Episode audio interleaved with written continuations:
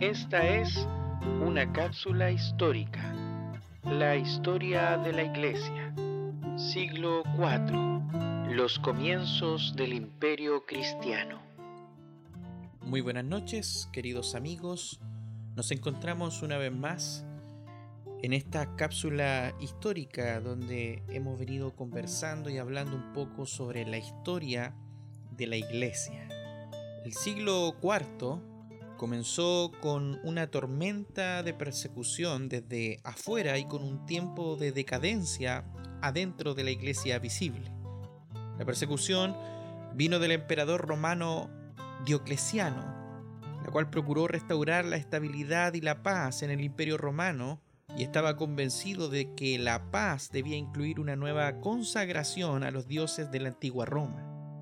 Diocleciano estaba determinado a destruir cualquier cosa que se interpusiera en su camino, particularmente la iglesia cristiana. Procuró destruir los lugares donde se reunían los cristianos, sus escrituras, a sus líderes y a los cristianos en general. Diocleciano comenzó una persecución por todo el imperio. Por la gracia de Dios, los cristianos permanecieron firmes ante tal oposición. Pero al mismo tiempo, algunos cristianos fueron afectados por un sentido de reposo y comodidad dentro de la iglesia. No es algo diferente al siglo de hoy. Los patrones de vida cristiana cayeron, ya que muchos profesaban la fe, pero no la vivían. La respuesta de algunos cristianos fue retirarse de las tentaciones del mundo e irse al desierto a vivir una vida de oración, contemplación y abnegación.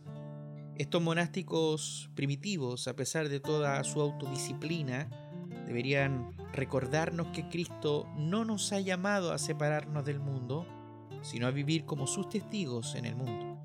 Ambas influencias, por un lado, un emperador decidido a destruir la fe y por otro lado los cristianos degustados por una cultura que no se tomaba la fe seriamente, tenían el potencial de destruir el testimonio de la iglesia.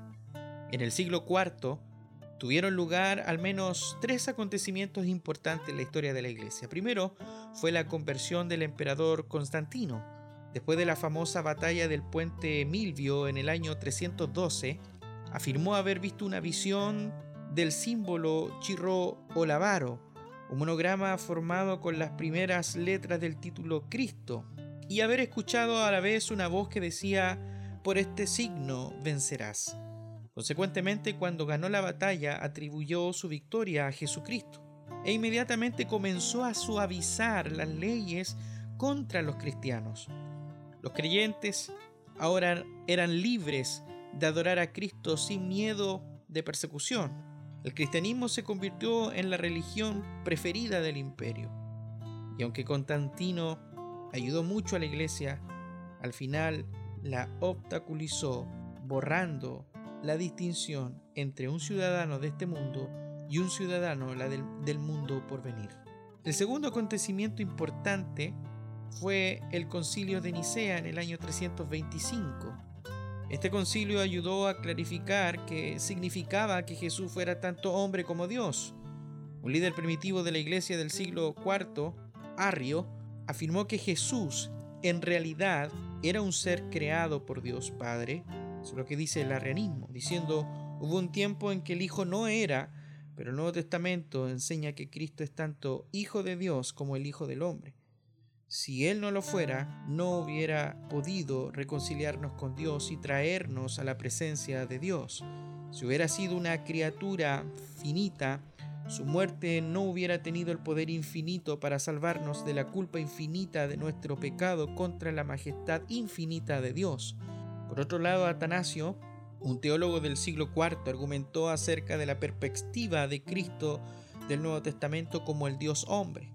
Gracias a Atanasio, entre otros, la fórmula doctrinal producida por el concilio de Nicea, el credo niceno, fundamentó a la iglesia en la perspectiva del Nuevo Testamento sobre la persona y la obra de Cristo.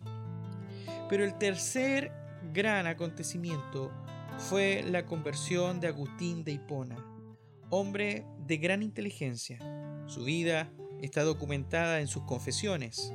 Después de una larga carrera en los placeres del pecado, y de ser devoto a una secta conocida como el maniqueísmo, Agustín fue convertido al cristianismo cuando bajó una gran convicción de pecado. Él escuchó la voz de un niño que decía toma y lee.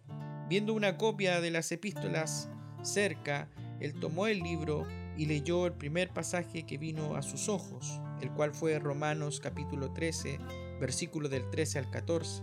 Es allí donde él sintió como si Dios les estuviera hablando directamente a él. Agustín hizo exactamente lo que el texto decía. Se revistió del Señor Jesucristo, por la fe recibiéndolo y descansando en él para salvación, y fue bautizado en el año 387.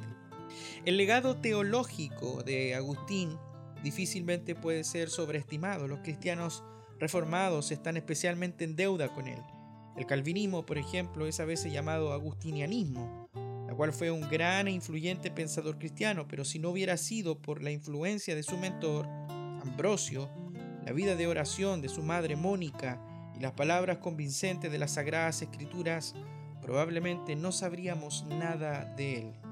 Así es la gracia de Dios y el poder de su palabra en la historia de la iglesia. Te invitamos a seguir escuchando estas pequeñas cápsulas que nos llenan un poco del conocimiento de la historia de la iglesia en sus inicios y cómo ésta ha ido desenvolviéndose en el paso del tiempo. Dios te bendiga y nos vemos en una próxima cápsula histórica.